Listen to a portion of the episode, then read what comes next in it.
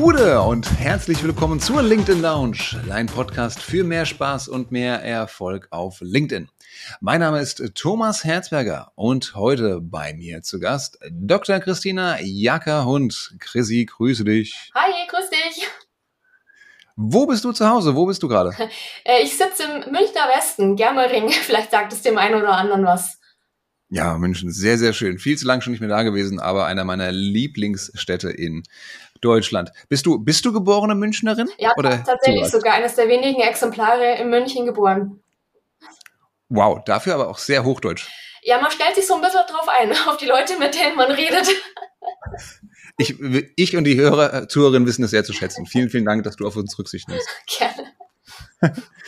Ähm, Christi, wir haben festgestellt, wir sind beide Dozenten bei der 121 Watt. Ähm, eine tolle, tolle, äh, toller, toller Anbieter für Fort- und äh, Ausbildung und Weiterbildung im Bereich Online-Marketing. Ähm, das ist aber nicht ein einziger Job, da kommen wir gleich nochmal hinzu. Du bist ja gleichzeitig noch ähm, Head of Marketing bei Project Expat. Was hat's denn damit auf sich?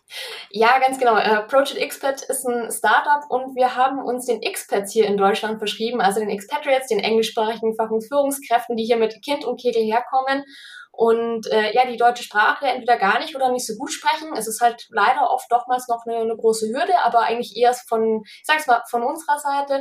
Und Project Expert ist eine Plattform, auf der diese Menschen englischsprachige Services finden, sei es der englischsprachige Arzt oder die englischsprachige Hebamme, Dogwalker, Friseur, also eigentlich alles, was du brauchst, um hier wirklich anzukommen und Deutschland zu deinem neuen Zuhause zu machen. Sehr schön. Da kann ich dann bestimmt auch bayerische Sprachkurse nehmen, damit ich die Menschen in München besser verstehe. So, wir unterhalten uns heute aber nicht über Experts, wobei das vielleicht auch mal ein Thema für eine Folge wäre tatsächlich. Ähm, aber ein hoffentlich noch spannenderes Thema, das gerade in aller Munde ist und viele Bücher mittlerweile füllt, sind die Probleme, Herausforderungen und Chancen, die Unternehmen haben mit der Gen Z. Mit der Generation von Menschen, die es jetzt gerade wagen, in den Berufsalltag einzusteigen und für Unruhe sorgen. Sage ich mal, sage ich mal vorsichtig. Man könnte auch Angst dazu sagen. Da gibt es ja auf einmal Leute mit Werten und Vorstellungen und die wagen es auch noch hier, sich durchsetzen zu wollen und die Arbeitswelt umzukrempeln. Man glaubt es kaum, was da auf den Arbeitsmarkt kommt. Ähm, Chrissy, du bist da Expertin drin. Erzähl mal, wie bist du zu dem Thema äh, Gen Z gekommen? Also für alle Zuhörerinnen und Zuhörer, oh Gott, wie frage ich das jetzt dezent? Bist du Teil dieser Generation? äh, knapp nicht mehr. ja, also hätte ich das auch geschätzt. Dankeschön. Vielleicht zu der, ich, ich zur Millennial-Generation, zur Generation Y und äh, ich glaube, wir sind die neuen angehenden Boomer, wenn ich das dachte. Ja, ähm, man merkt auch, also ich merke persönlich auch deutliche Unterschiede. So nach meiner Definition trenne mich und die Gen Z dann doch mindestens sechs Jahre. Also. Okay. Äh, ja, ich, wie, wie bin ich dazu gekommen? Kann ich gleich mal einsteigen. Äh, hat schon relativ früh angefangen, vor einigen Jahren mit meiner Masterarbeit. Da habe ich mir das Thema Erotik in der Werbung angeschaut, so alles so rund um Sex Sales und festgestellt, dass es bei der jüngeren Generation nach diesem altbewährten Schema nicht mehr wirklich funktioniert. Und das war dann der Anlass eigentlich auch in meiner Doktorarbeit, dann nochmal gezielten Blick drauf zu werfen. Und klar, Generation Z, ähm, die mitspannendste Zielgruppe, die wir, glaube ich, aktuell haben, insbesondere im Marketing. Und es war für mich der Anlass zu sagen, hey, Generation Z, also meine Fokuszielgruppe, wie stehen die denn generell zu Sex Sales in der Werbung, zu Themen wie Feminismus, zu Sexismus? Ähm, wie muss werbliche Ansprache sein? Wie muss eine Marke und ein Unternehmen nach außen auftreten? Ja, und so bin ich dazu gekommen, allerdings auch, weil ich, ich habe einen Lehrauftrag, ich lehre Konsumentenpsychologie, ich habe äh, in dem Alltag hauptsächlich mit VertreterInnen der Generation Z zu tun, ähm, lerne mhm. sehr viel von denen und es war einfach naheliegend. Also ich fand es aus verschiedenen Gründen einfach sehr spannend, mich mit dieser Generation zu beschäftigen. Ja gut, hätte ich jetzt gewusst, dass deine Masterarbeit über Sex Sales ist, wenn es ein ganz anderes Thema gewählt hätte. Habe ich die falschen Fragen. Sei, sei ja. Immer Anlass für eine zweite Folge. Ähm, nein, äh, gehen wir gleich mal in Medias Res. Du hast ja die Frage jetzt schon auf dem Silbertablett serviert. Wie unterscheidet sich denn die Gen Z gerade hinsichtlich Marketing und auch Vertrieb von, mhm. von uns, von den vorangegangenen Generationen? Gibt es überhaupt so etwas, dass man das klar abgrenzen kann oder ist es jetzt einfach nur gefühlt anders? Und hätten es jetzt bei uns auch schon die Boomer vielleicht über uns gesagt, dass die ganz anders reagieren? Also ich glaube, jede vorangegangene Generation sagt, dass die nächste Generation ganz anders ist. Ähm, und meistens schlechter Meistens sagt man schlechter. Äh, ich breche auch gleich mal eine Lanze gegen dieses Generation Z-Bashing. Da, äh, da wehre ich mich auch dagegen. Ähm, ich habe sie auch verstehen und mögen gelernt, sage ich tatsächlich einfach mal so gerade raus. Ja, aber es ist immer so, sie unterscheidet sich von vorangegangenen Generationen und ich finde auch in vielen positiven Dingen, man muss das aus verschiedenen Perspektiven betrachten. Also zum einen, was das Medien- und Konsumverhalten angeht, zum anderen, was die Werte angeht, weil das spielt letztendlich eine ganz tragende Rolle, was, äh, also im Marketing. Ähm, Medienkonsumverhalten, ich bezeichne sie gerne als Social Media Natives, nicht nur als Digital Natives, sondern wirklich Social Media mhm. Natives, weil es die erste Generation ist, die wirklich komplett mit sozialen Medien aufgewachsen ist, die diesen ganzen Rise of the Social Media mitbekommen hat, also die das ganz nativ gelernt hat äh, und mhm. auch lebt, was ähm, natürlich einfach eine ganz andere Handhabung der Generation Z mit, äh, mit Medien schon mal zur Folge hat, aber auch Auswirkungen wie eine deutlich verkürztere Aufmerksamkeitsspanne im äh, mhm. Bezug, also oder im Vergleich zu anderen Generationen, was man im Marketing natürlich auch in der Form auffangen muss. Ähm, das ist mal so das aus der technischen Sicht. Da vielleicht auch solche Sachen, sie setzt sowas wie mobiles, mobile Optimierung, schnelle Ladezeiten sind Grundvoraussetzungen, ähm, wo wir uns oder unsere Generationen sich äh, heute noch drüber freuen, dass das nett ist, sagen die Leute, das ist ein Muss. Ja, Mhm. Ähm, das ist mal so das eine, der technische Aspekt. Das andere, ähm, wenn wir uns anschauen, ist das Konsumverhalten, was ganz stark mit den Werten zusammenhängt. Also alles rund um Nachhaltigkeit, ähm, Individualität, Gleichberechtigung, Authentizität, unglaublich wichtiger Faktor. Und wenn man das Ganze dann sich wieder anschaut im Marketing, also Authentizität klingt, Authentizität klingt immer so abgedroschen, aber es ist wirklich mit der wichtigste Wert der Generation Z. Und wenn ich als Unternehmen Gleichberechtigung und Diversity ähm, nach außen zeige, muss ich es auch leben. Und das wird ganz, ganz stark hinterfragt. Ähm, mhm. Das ist Nachhaltigkeit ist auch eine Grundvoraussetzung. Also gar überhaupt die Ethik von Unternehmen spielt eine unglaublich starke Rolle in der, wie die Generation Z das Unternehmen, die Marke wahrnimmt und wie empfänglich sie im Endeffekt auch für das Marketing ist. Ja. Ist da nicht schon für viele Probleme, für viele Unternehmen als Ganzes, als auch für einzelne Personen eine große Herausforderung da, auf der einen Seite sich authentisch geben zu wollen, zu geben, nicht mhm. geben zu wollen, zu geben. Aber vielleicht entspricht ja dieses authentische Sein gar nicht diesen Werten, wie sie Genera Generation Z gerne hätte. Sondern ist man eben altbacken und konservativ. Und wenn man mhm. äh, legt die weniger Wert auf äh, Individualismus zum Beispiel mhm. äh, oder auf Diversity. So, und wenn man das jetzt kommuniziert nach draußen oder das andere eben nicht ja. kommuniziert, bin ich authentisch, aber trotzdem in der falschen Schublade, oder? Ja, ähm, das ist tatsächlich es, da kommt es darauf an, in welcher, in welcher Werteschublade man da authentisch ist und äh, in, in welcher nicht. Also natürlich sagt man, okay, wir sind vielleicht ein altbackenes konservatives Unternehmen, Diversity und Gender geht uns nichts an und äh, das äh, tragen wir auch nach außen, deswegen sind wir authentisch. Ähm, da ist aber dann trotzdem der Rat oder auch das, was die Generation Z erwartet, zieht nach. Also ähm, das ist alles unter diesem großen, unter diesem großen Wort Gleichberechtigung ähm, und, und auch Offenheit ähm, steht es da alles mit drunter und da mhm. muss man auch von konservativen Unternehmen langsam eine Art Wertewandel erwarten. Das heißt, für mich muss ich zu allem eine Meinung ausbilden, auch wenn ich das eigentlich, was mir schwer mhm. fallen würde, es eigentlich nicht tun würde aus intrinsischer Motivation. Ja, also tatsächlich ist es was, was die Generation Z sehr schätzt. Das ganze Thema wirklich bold sein, eine starke Meinung nach außen vertreten. Natürlich, man versteht auch immer die andere Seite. Also ähm, warum man es vielleicht nicht machen möchte. Ähm, es gibt ja auch ähm, Beispiele von bekannten großen globalen Unternehmen, die jetzt einen Pride Month nicht mitziehen, weil sie ja. natürlich auch in Ländern ähm, vertreten sind, wo das ganze Thema sehr schwierig ist. Es ist, ja. du merkst schon, es ist ein, es ist sehr, sehr schwierig, es ist sehr, sehr diffizil. Ich kann es jetzt halt vor allem für den deutschen, für den europäischen Markt sagen, äh, US-Markt, westlicher Markt, wenn man es vielleicht so eingrenzen möchte, auch, ähm, dass eine Meinung, eine Meinung haben, Haltungsmarketing, bold sein, ist für die Generation Z schon sehr wichtig. Ja.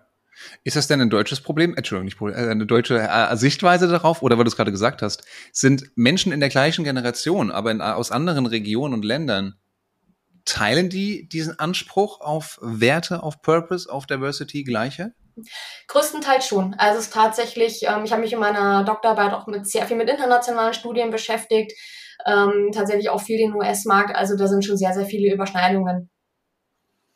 Okay, ist kein regionales Problem. Also äh, liebe Hörerinnen, liebe Hörer, wenn euch das Thema interessiert, und davon gehe ich aus, wenn ihr diese Folge hört, dann seid ihr damit nicht alleine. Es sind nicht nur die Deutschen und Österreicher, die das Problem haben. So, gehen wir mal ins äh, Pragmatische.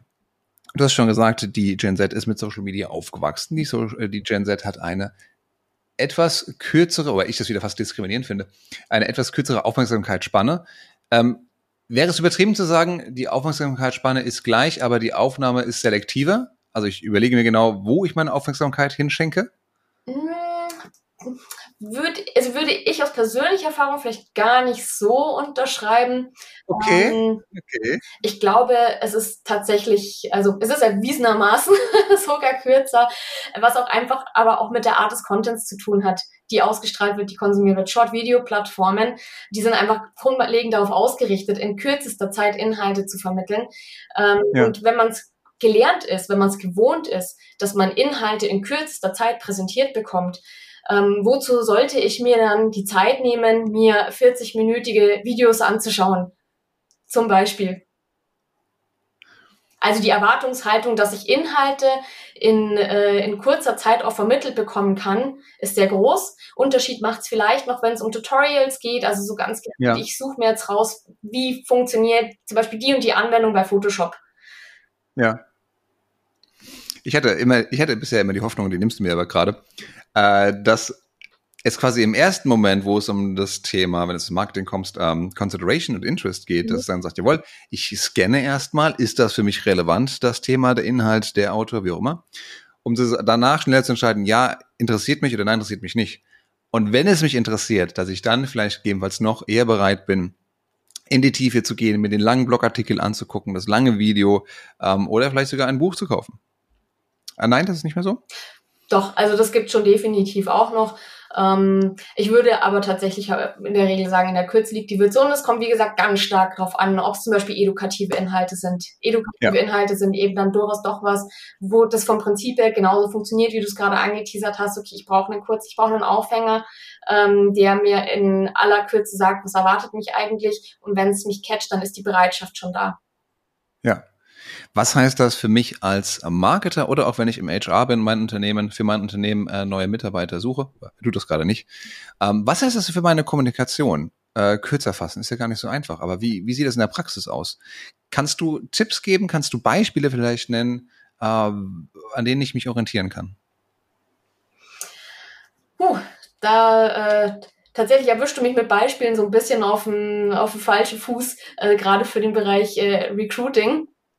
Ähm, was ich, was ich ganz charmant finde, ist, wenn Unternehmen es schaffen, durch, äh, ich sag, ich nenne es mal immer so ein bisschen Inhouse-Influencer, so ein bisschen Identifikationsfiguren auch zu schaffen, gerade auf Kanälen wie LinkedIn, mit mhm. beispielsweise auch Vertretern aus der Generation Z, ähm, die sich mit kurzen Statement-Post melden, die äh, mit äh, tatsächlich auch den Transfer zwischen LinkedIn und TikTok und generell Jobsuche da schaffen, Videobotschaften, ähm, wichtig ist, auch Botschaften auf einen Blick zugänglich zu machen, sei es mhm. durch das Visual oder das direkt in der Copy schon ersichtlich ist.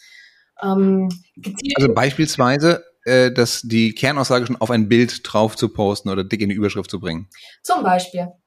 Mhm. Aber ich glaube, grundsätzlich Identifikation schaffen, ähm, das, das ist schon mal ein erster guter Anlaufpunkt auf den Plattformen.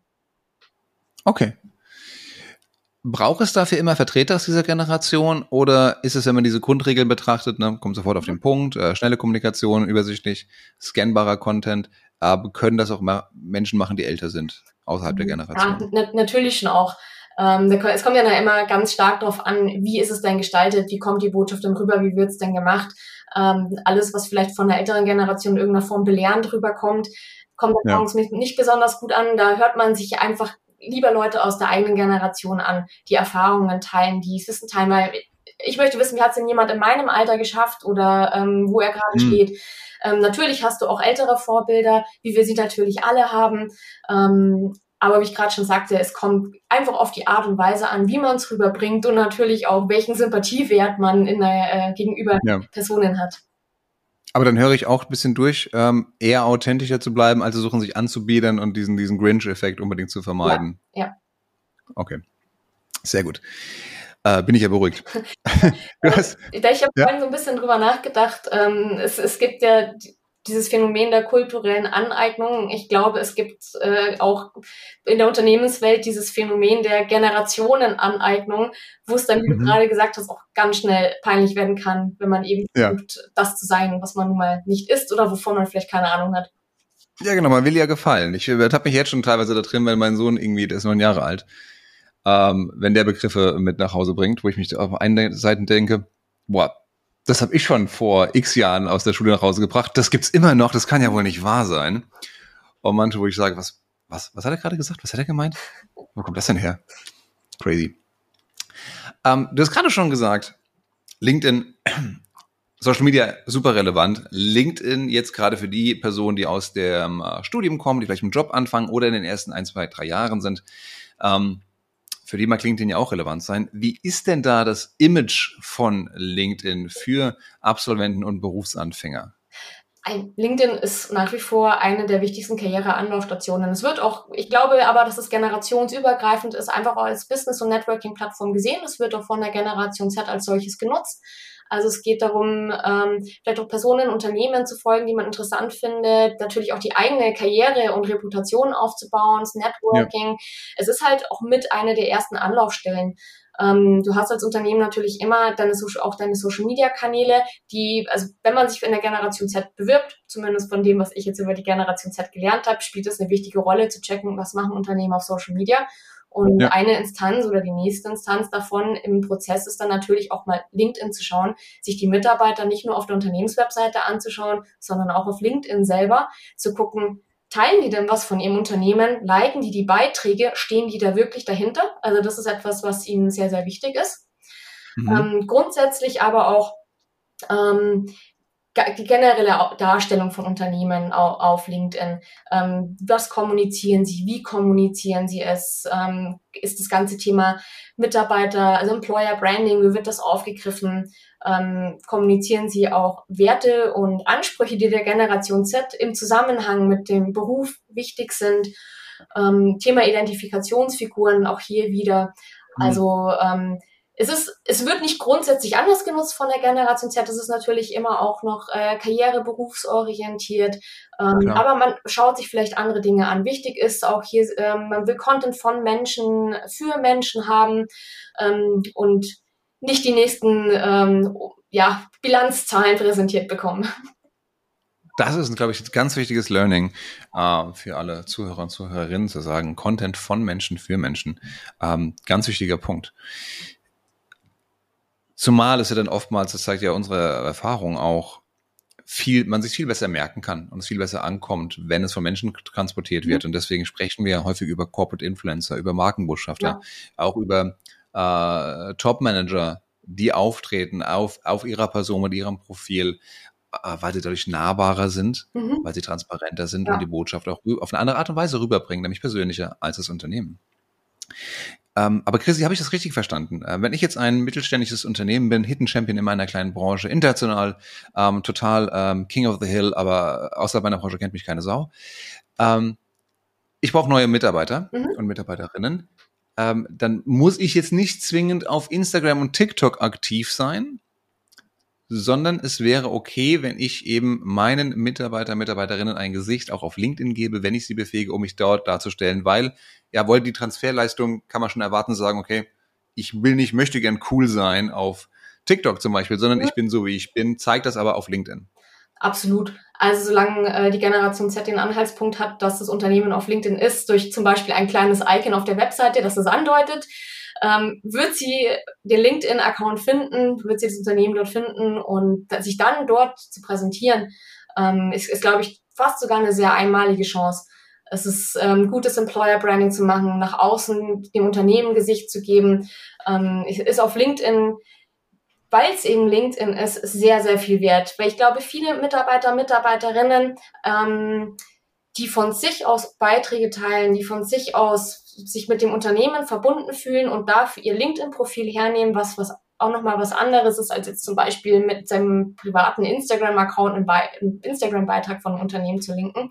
Also wirklich mhm. seinen, ich, ich nenne es jetzt mal, sein Karriereprofil ähm, zu vermischen mit dem des Unternehmens. Ich finde, das sagt sehr, sehr viel aus. Es zeigt sehr, sehr viel, ähm, was ein ähm, Unternehmen für seine Mitarbeiter tut und umgekehrt und welchen Stellenwert es hat. Und sowas zu finden, egal ob jetzt Generation Z, ich nehme da mich mit ein. Ich finde es total spannend, wenn ähm, ich feststellen kann, Mitarbeiter sind offenbar zufrieden und glücklich, und zwar so glücklich in dem Unternehmen, dass sie voller Stolz teilen, ähm, bereit sind, auch mal ein kurzes Video zu machen. Ähm, ja, wie läuft es denn eigentlich bei uns zum Beispiel? Also sich auch einfach selbst zu zeigen. Ja.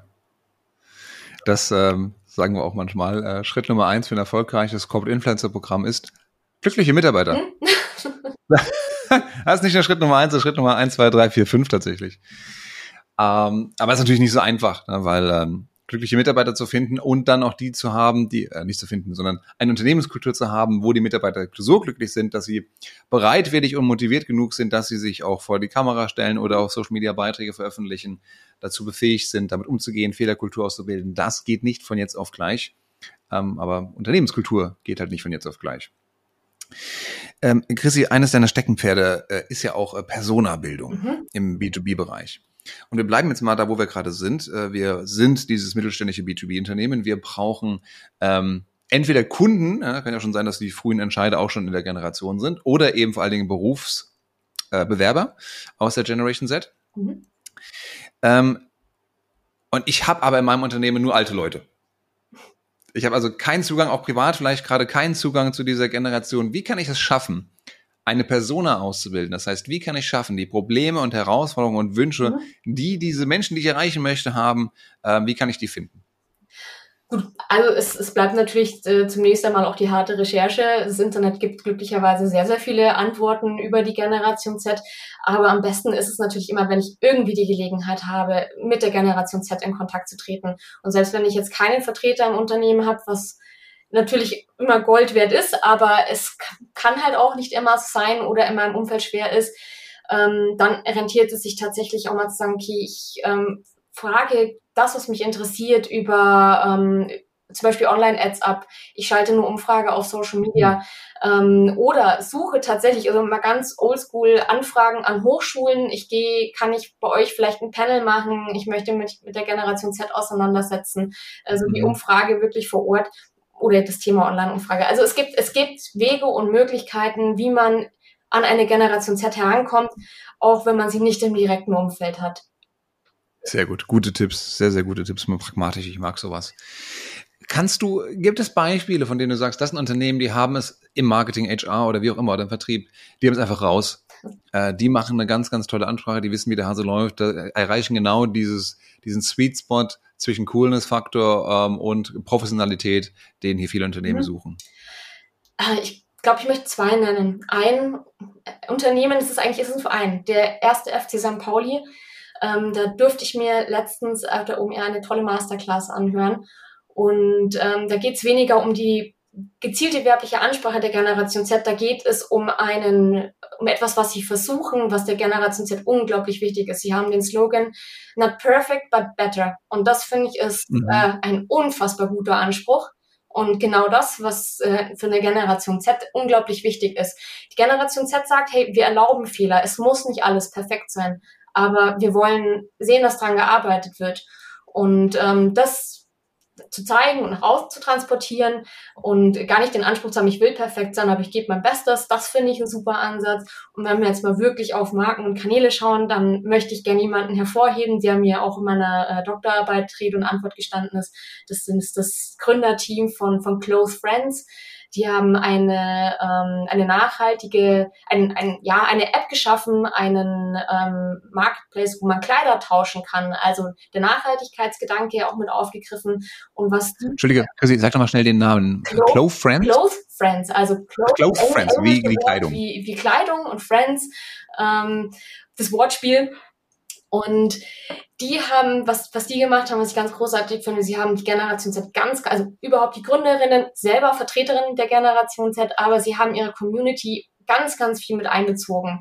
Also mhm. ganz viel geschaut, was wird kommentiert, was erwarten sie, wenn sie Feedback gebraucht haben zu Features, ähm, wenn sie wussten, sie sind äh, in gewissen Bereichen ähm, noch nicht perfekt, aber schon besser. Äh, das auch mit, äh, mit einbezogen. Tatsächlich befinden sie jetzt aufgrund der Erfahrung und des Feedbacks, was sie von der Community bekommen haben, auch nochmal, ich sage, in einer, in einer Umstrukturierung, in einem Neuanfang.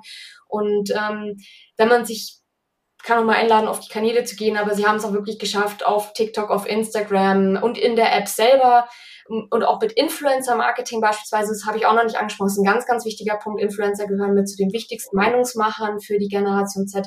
Haben sie es wirklich geschafft, für mich eine ideale Zielgruppenansprache zu kreieren.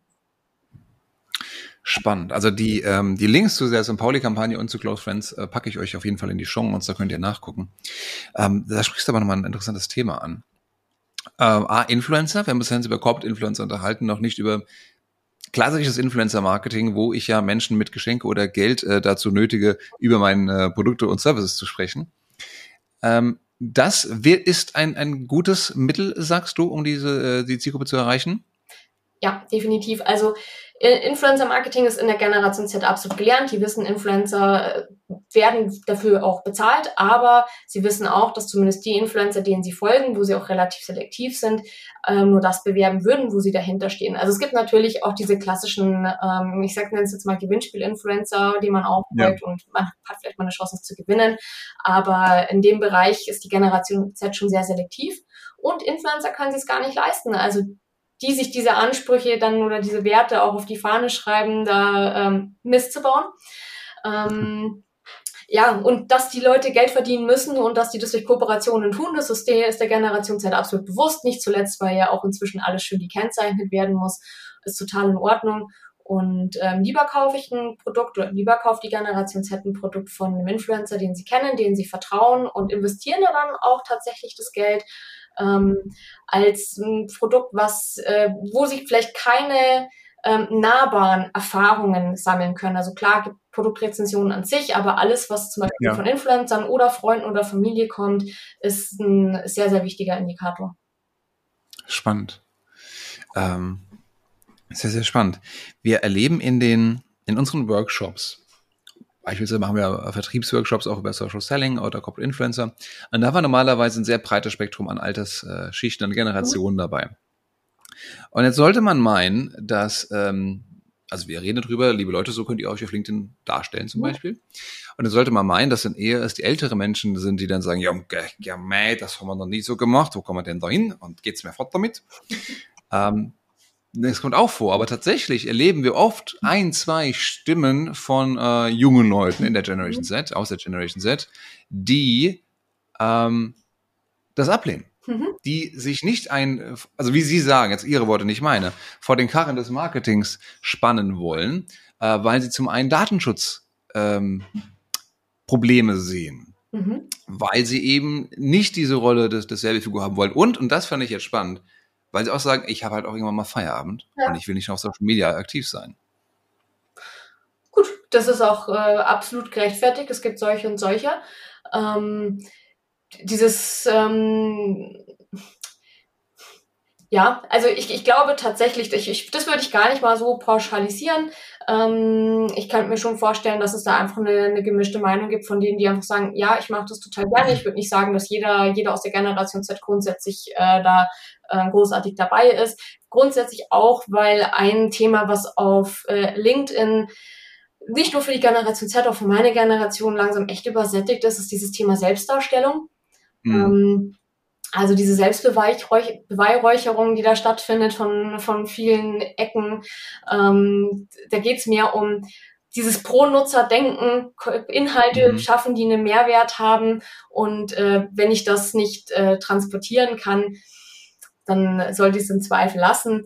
Ähm, ist zumindest aus meiner Erfahrung auch Generation Z denke, ja, ähm, aber es gibt ja dann auf der anderen Seite auch die, die sagen, hey, gerne, ich finde mein Unternehmen cool, ich mache das gerne, ich bin ein bisschen exponierter, ähm, ich ich glaube, das ist aber wie in jeder Generation einfach gemischt. Das würde ich gar nicht ja. gezielt zuschreiben. Das sind, das sind noch meine Erfahrungen damit auch wirklich, äh, die, die Bitte auch nicht zu sagen, Social Media, das ist für die Jungen, weil die sind damit aufgewachsen. Ja, sind sie damit aufgewachsen. Das heißt aber nicht, dass die gleichzeitig auch dann die besten Content Creator sind. Denn zum einen haben sie eben auch manchmal zu Recht ihre Vorbehalte und zum anderen kennen sie sich womöglich nicht so gut im Markt mit euren Kunden und Produkten aus. Das heißt, seid offen für Menschen aus allen Generationen, wenn es um äh, eure eigenen Corporate Influencer geht. Chrissy, das war spannend. Ganz viele Sachen mitgenommen. Not perfect, but better. Das finde ich natürlich großartig als jemand, der ein agiles Denken auch gerade aus der Startup-Denke her äh, vertritt und versucht äh, zu verbreiten. Und was ich halt auch toll fand, äh, wirklich war dieses ähm, For Humans, by Humans. Mhm. Also das ein menschliches Gesicht den Produkten und Dienstleistungen zu geben, äh, mit einer menschlichen Note in einer normalen Tonalität, mit allen Ecken und Kanten, die man hat. Mhm das ist, glaube ich, sehr, sehr inspirierend. Und Fehlerkultur, das finde ich entspannt total. Also Bitte? die Fehlerkultur, dass ja. Generation Z ganz bewusst sagt, du ganz ehrlich, dann ist da halt ein Rechtschreibfehler in deinem Post drin. So what? Also, oder sich auch mal verhaspeln, kurz den Faden verlieren, ein langgezogenes M in einem Podcast. also, also ich finde das entspannt ungemein. Genau, deswegen lassen wir diesen Podcast auch so, wie er ist und werden ihn danach nicht mehr anfassen. Wir lassen alle M's und Ös und Pausen drin. Gibt es noch etwas, Chrissy, was ich jetzt nicht gefragt habe, wo du sagst, okay, wenn du noch eine Botschaft hast für den deutschen Mittelstand äh, und Konzerne da draußen, was müssten die noch wissen? Ich sage immer, seid offen. Also ist auch, was ich ganz oft erlebe, ist, äh, warum soll ich mich mit der Generation Z auseinandersetzen, wenn ich doch überhaupt keine Produkte habe, die für die Generation Z sind? Dann sage ich, ja, die Generation Z sind aber eure ArbeitnehmerInnen der Zukunft, wenn nicht jetzt schon. Ja. Und demgegenüber sollte man offen sein und sich einstellen und ähm, einfach in einen offenen Austausch miteinander gehen, sie nicht gegenseitig runtermachen. Das unterschreibe ich sofort. Das gilt für, für vieles auf der ja. Welt. Prima. Nehmen wir so mit, Chrissy. Besser wird's nicht mehr. Das ist das Schlusswort. Äh, vielen Dank für deine Zeit. Ich fand's super spannend und ich hoffe, viele Menschen fühlen sich jetzt ein bisschen inspirierter und ein bisschen ja, vielleicht auch dazu wirklich genötigt ist, unverkrampfter anzusehen, zu gehen, das Thema. Weil ich glaube, wir in Deutschland tendieren immer sehr stark, irgendwas, was wir nicht verstehen, zu verkopfen. Und dann lass uns lieber ganz sein. Chrissy, vielen, vielen Dank für deine Zeit. War ein super gutes Gespräch. Ja, danke dir. Vielen Dank für die Einladung. Hat mir Spaß gemacht. Sehr gerne. Liebe Hörerinnen, liebe Hörer, das war unser Gespräch mit Dr. Christina Jacker-Hund. Wir haben darüber gesprochen, was die Generation Z ausmacht, was ihre Merkmale sind, wie sie mit Social Media umgehen, was ihre Ansprüche sind an potenzielle Arbeitgeber ähm, und äh, Arbeitsumfelder. Wir haben ein bisschen so in ihr Kopf, in ihre Mentalität versucht reinzuhören und gelernt, dass die Aufmerksamkeitsspanne kürzer ist, dass ich also mehr auf den Punkt kommen muss, aber dafür auch einmal Fehler machen darf, dass eben hier äh, es nicht alles perfekt sein muss, solange ich eben kenntlich mache, dass ich daran arbeite. Und das gilt für die Social Media Beiträge bis zur Unternehmenskultur. Da ganz wichtig, ähm, auf die richtigen Werte hinzuweisen und alles, was man noch nicht abdeckt, zu sagen, okay, hier stehen wir jetzt aktuell, wir arbeiten dran, dass es besser wird, auch wenn es noch nicht so ist. Das heißt, ja, tatsächlich mal ein bisschen im Zweifelsfall ehrlicher sein, scheint mir hier das probate Mittel zu sein. Auch wenn es manchmal ungewohnt ist. So, ich hoffe, dir hat diese Folge gefallen. Vielen, vielen Dank für deine Zeit. Wenn es dir gefallen hat, dann lass uns gerne ein Abo da. Gib uns äh, fünf Sterne auf der Plattform und auf jeden Fall empfehle uns deinen Freunden, deiner Familie, äh, deinen Haustieren, wenn immer du kennst, den das Thema interessieren könnte. Wir würden uns sehr freuen und wir hören uns wieder bei der nächsten Folge der LinkedIn Lounge. Bis dahin, alles Gute. Ciao, ciao.